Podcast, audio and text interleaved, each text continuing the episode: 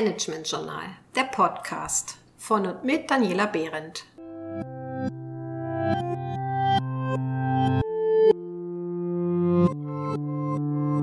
Heute zum Thema Timeboxing. Haben Sie Lust, weitere Schritte in Richtung agiles Arbeiten zu gehen?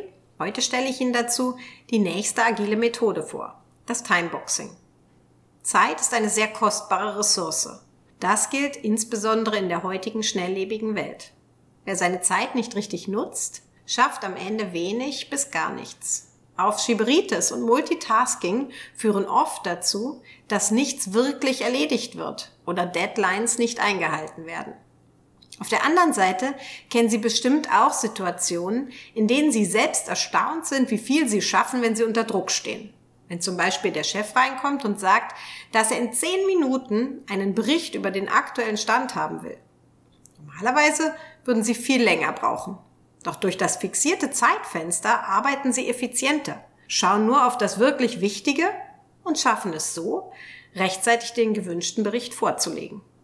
Timeboxing kann Ihnen dabei helfen, solche Situationen systematisch herbeizuführen. Es profitiert vom sogenannten Parkinson'schen Gesetz. Dieses besagt, dass Sie für eine Aufgabe genau so lange brauchen, wie Ihnen Zeit zur Verfügung steht. Wenn Sie sich also eine realistische Timebox setzen, werden Sie auch in dieser Zeit fertig und schaffen ein gutes Ergebnis. Fehlt ein solcher zeitlicher Rahmen, dauert die Arbeit in der Regel viel länger. Der Grundgedanke des Timeboxings besteht also darin, für klar definierte Aufgaben, Meetings und Projekte klar definierte Zeitfenster, also Timeboxes festzulegen. So schaffen Sie es, sich auf die anstehenden Aufgaben zu fokussieren und diese fertigzustellen, bevor Sie sich dem nächsten Thema zuwenden.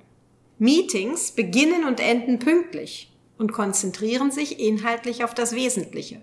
Nicht jeder erzählt jedem alles, sondern es werden nur die Informationen ausgetauscht, die für alle Beteiligten von Bedeutung sind. In großen Projekten sorgt Timeboxing für Planungssicherheit, weil Planungen für überschaubare Zeitabschnitte mit höherer Genauigkeit möglich sind als für ein komplettes Projekt. Damit Sie von den Vorteilen des Timeboxings profitieren können, ist vor allem Disziplin gefragt. Halten Sie sich konsequent an die definierten Zeitfenster. Überziehen Sie auf keinen Fall. Beenden Sie die Arbeit am Ende des Zeitfensters, auch wenn nicht alle geplanten Inhalte abgeschlossen sind. Schieben Sie noch offene Teile in eine nachfolgende Timebox oder streichen Sie sie. Gerade in der Einführungsphase führt diese Strenge oft zu Widerstand, weil nicht alle zu Wort kommen. Aber keine Sorge. Von solchen Situationen lernt Ihr Team und wird schon beim nächsten Meeting die Zeit besser im Griff haben. Probieren Sie es aus. Typisch für agiles Arbeiten ist die konsequente Fokussierung auf den Kundenbedarf. Um ein möglichst klares Bild des Kunden und seiner Bedürfnisse zu haben, hilft die Entwicklung von sogenannten Personas.